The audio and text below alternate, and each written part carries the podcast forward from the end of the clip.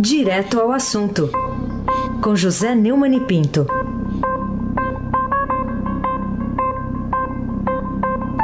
Hoje vai ter canalice aqui, não é nossa, não é nossa, hein? Neumann, bom dia. Bom dia. Ai, sem abate. Tô lendo aqui no Estadão que é 7 graus centígrados nessa quarta. Aí vem a Michele Fernandes dizer que a sensação é de 4. Amigos, mudamos para o Polo Norte. Mudamos, é, pelo jeito, hein? É, deve estar tá frio até em Uiraúna hoje, acho. Uiraúna eu não sei, mas ontem fez um frio danado em Cuiabá, meu amigo. Opa, foi mesmo. Fiquei sabendo. Tem amigos lá que frio mesmo. Pessoal de gorro lá em Cuiabá, imagina. Mas complemente os seus, os seus bons dias. Cadê os bons dias? Flinsky. Bom dia, Neori. Bom dia, Camila Tolinski. Bom dia. Bom dia, Nelson Walter, o almirante Nelson. Oi. Bom dia, Moacir Biasi. Bom dia, Emanuel Bonfim. Bom dia, ouvinte da Rádio Eldorado 107.3 FM. Heissem Abac. Vamos começar aqui, Neumann, com a manchete do Estadão de hoje, está aqui na minha frente, que é um resumo perfeito de como funciona a mistura do público e do privado aqui no Brasil. Brasil sem pudor de nossos dias. A manchete é: relator do Refis é sócio de empresas que devem 51 milhões de reais. O que, que a gente faz para acabar com tanto cinismo, Neumann? Isso pode, Arnaldo? É claro que não, né? É. Responsável por reformular o Refis, Programa Federal de Parcelamento de Dívidas Tributárias, com descontos de juros e multas, o deputado Newton Cardoso Júnior. Anote aí, ó. Filho de peixe, né? Newton Cardoso, filho do Newton Cardoso, né? Do, que foi governador de Minas. Do PMDB lá de Minas, é sócio de duas empresas cujas dívidas chegam a 51 milhões ao todo. Isso o leitor do Estadão ficou sabendo graças a uma matéria de Eduardo Rodrigues e Lorena Rodrigues, né? repórteres do jornal. Né? Os deputados e senadores que vão aprovar o texto do programa devem, 532 milhões e 900 mil à União.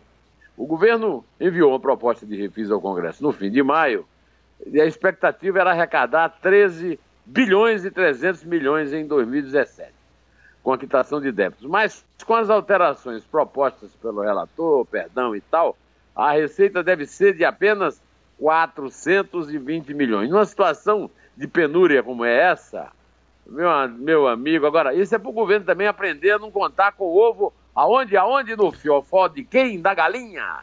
Pois é, o Eisen. Os dados da Procuradoria-Geral da Fazenda Nacional, que cuida da dívida ativa, foram obtidos pelo Estadão Broadcast por meio da Lei de Acesso à Informação. Né? Bom que o nosso ouvinte fique sabendo. O valor inclui dívidas inscritas em CPF de parlamentares, débitos em que eles são corresponsáveis ou fiadores e o endividamento de empresas dos quais são sócios ou diretores. Olha, os 532 milhões e 900 mil consideram apenas dívidas em aberto, né? ou seja, endividamento classificado como irregular. Deputados e senadores já foram beneficiados por parcelamentos passados, viu? Isso aí não é novidade, não. Olha, é, a coisa realmente é grave e a Receita Federal vai recomendar o veto do novo refis. Eu também recomendo, não recomendo nada ao Temer, mas recomendo que isso aqui não pode, não pode. Isso é uma esculhambação. Né? Olha, o, o, essa, mania de ficar perdoando para arrecadar já levou a, a, fazer 27 parcelamentos especiais. Eu recebi aqui uma, um, um Twitter de uma seguidora, Nessi Menezes, que diz o seguinte: para essa turma inescrupulosa, o crime sempre compensou. Coisa normal para eles. Eles vivem no país anexo do foro privilegiado, doentio isso. E estou lendo aqui na Folha que o Modesto Carvalhosa, nosso querido amigo, disse que a solução para a crise só pode vir fora da política.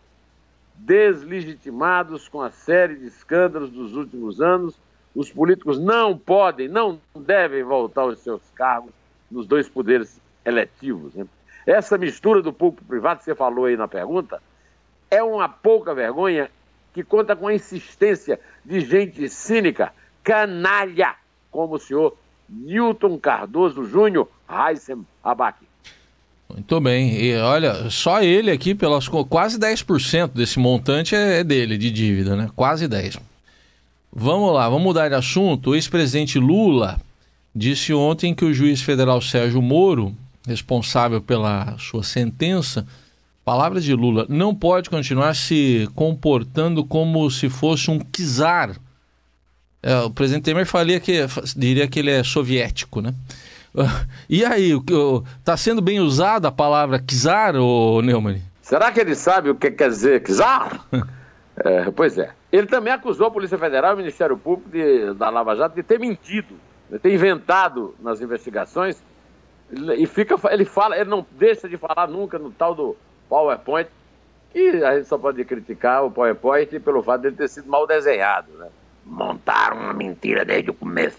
Quando eu vi aquele PowerPoint desenhado pelo procurador da LAO, me dei conta que era um processo eminentemente político. Segundo ele, o processo está ligado a que eles não querem que ele possa voltar a ser candidato. Né? Pois é, eu, eu coloquei aqui um Twitter dizendo o seguinte: saliva não abre cela e lorotas não vão tirar a condenação de Moro do caminho do Lula. O Estado de Direito, meu amigo Heisen, tem mecanismos que podem ser falhos, mas funcionam.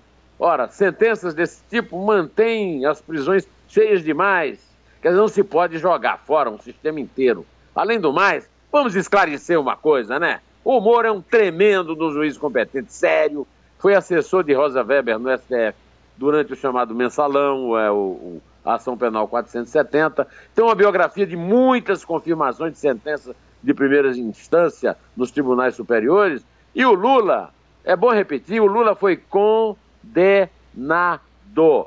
E na próxima condenação, no Tribunal Regional Federal, se mantiver a condenação de Moro lá na quarta região de Porto Alegre, ele perde elegibilidade pela lei da ficha suja. E a biografia dele já está suja com essa condenação e mais quatro processos criminais que vêm aí. Além disso, você percebeu Heisen, que a solidariedade a ele está minguando a cada passo que ó, o, o, Moro vai dando nesse processo? Heisen abaque. Pois é, é verdade. E essa entrevista foi aí à Rádio Capital, nosso colega, o, o Eli Correia, que entrevistou. Grande Eli Correia. Grande Eli Correia. Oi, gente, né? Tra trabalhei com ele também. Oi, gente! Pois é. Vamos aqui. A, a, você falou aí do juiz Sérgio Moro, né? A, qual foi a resposta, então? Queria que você comentasse também do Moro aos embargos apresentados pela defesa de Lula como primeiro recurso contra a condenação do ex-presidente, né, Muni?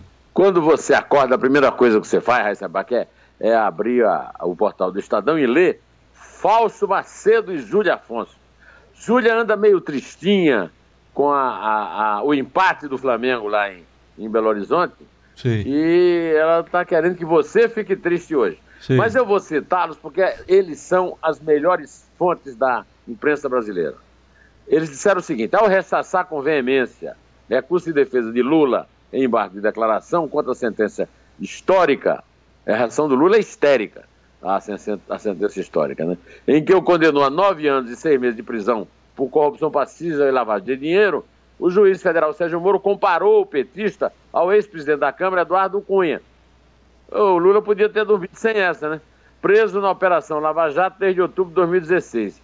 O, o Moro sustentou, o, Heisen, é, o Moro, segundo os advogados do Lula, teria se omitido quanto à análise ou valoração da demonstração de que o AS Empreendimentos exerceu faculdade de proprietária do apartamento 164A Triplex eu ia até perguntar quando é que o Lula vai falar, depois de Kizar, triplex. Mas a gente também não fala, né? Então não vou falar nada.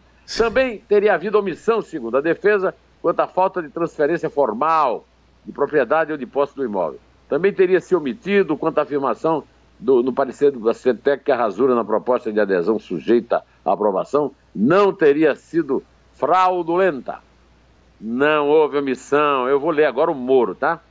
Todas as questões relativas ao apartamento triplex foram objeto de longa análise de da sentença. Mais de uma vez, consignou-se que na apreciação dos crimes de corrupção e lavagem, o juízo não pode se prender unicamente à titularidade formal. Se o cara oculta patrimônio, como é que vai, é, vai, vai ter, é, como é que chama, escritura?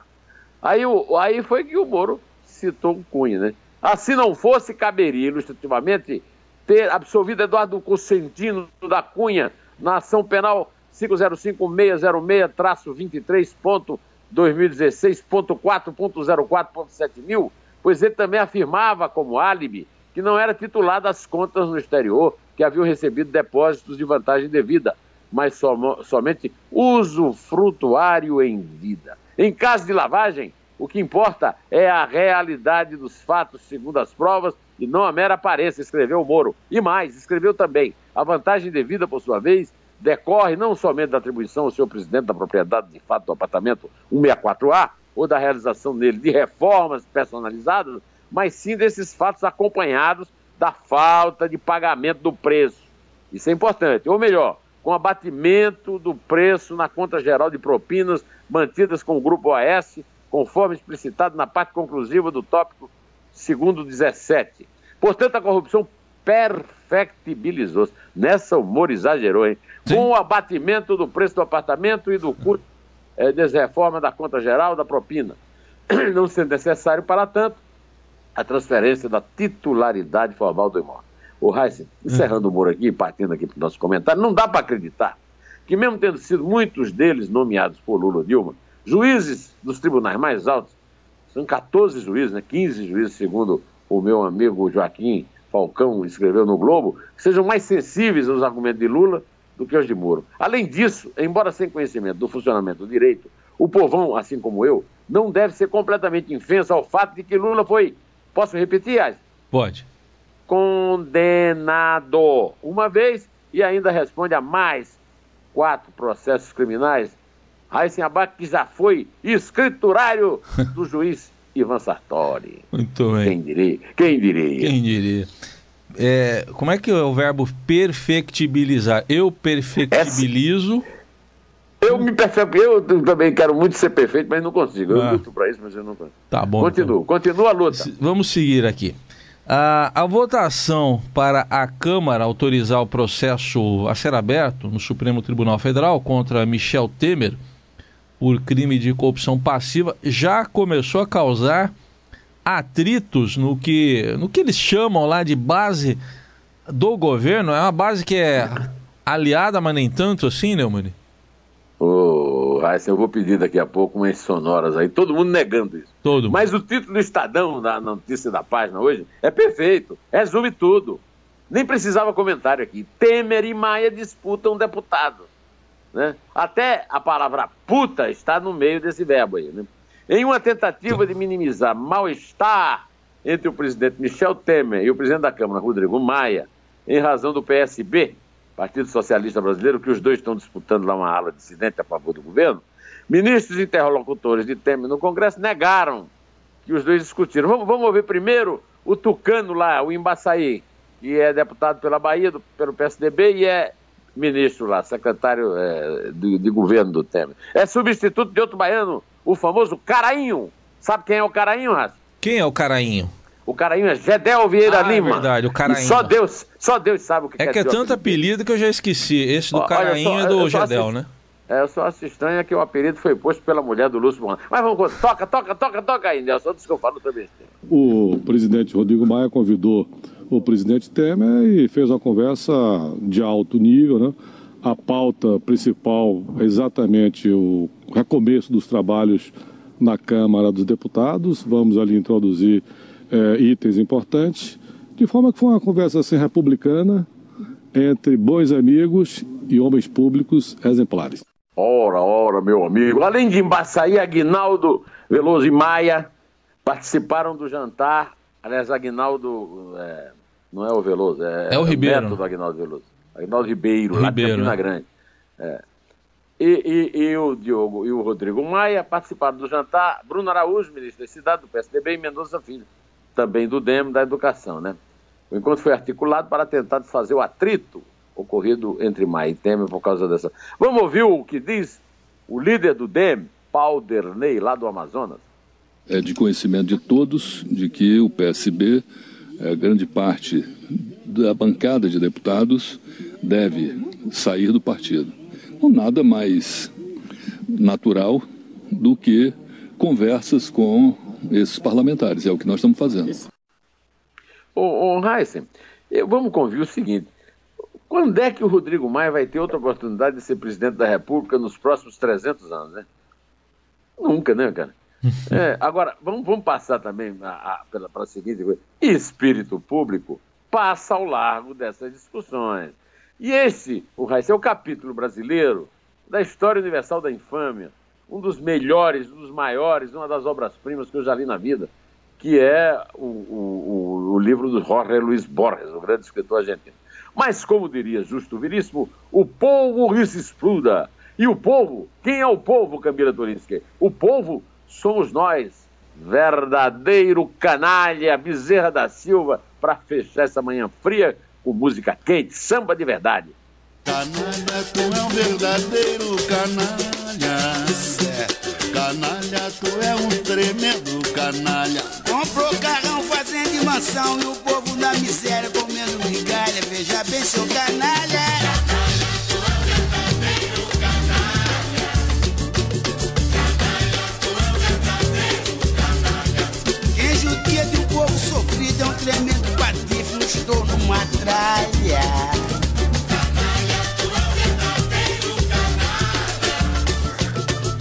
Ô, oh, você faz até pena contar, hein? O Bezerra da Silva, eu conheci o Bezerra, ele era zabumbeiro do meu amigo e parceiro Zé Ramalho.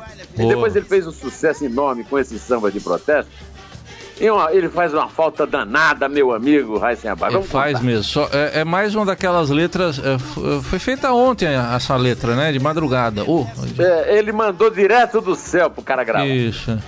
Bom, continua. Hoje nós conseguimos manter um diálogo republicano, mais uma vez, nós dois é. aqui. Vamos ver se. Embora, embora não tratássemos de pessoas republicanas, mas de verdadeiros canalhas. Vamos ver se Ai, depois de hoje à noite continuaremos assim, nesse bom tom republicano aconteça o que acontecer na ilha do, ah, ilha do Porco, na ilha do Urubu. Quase que eu me pois confundi é, mas, aqui. Ô, ô, eu só garanto a você que jantar eu não vou, porque eu já tô gordo demais. Mas tá vamos bom. embora.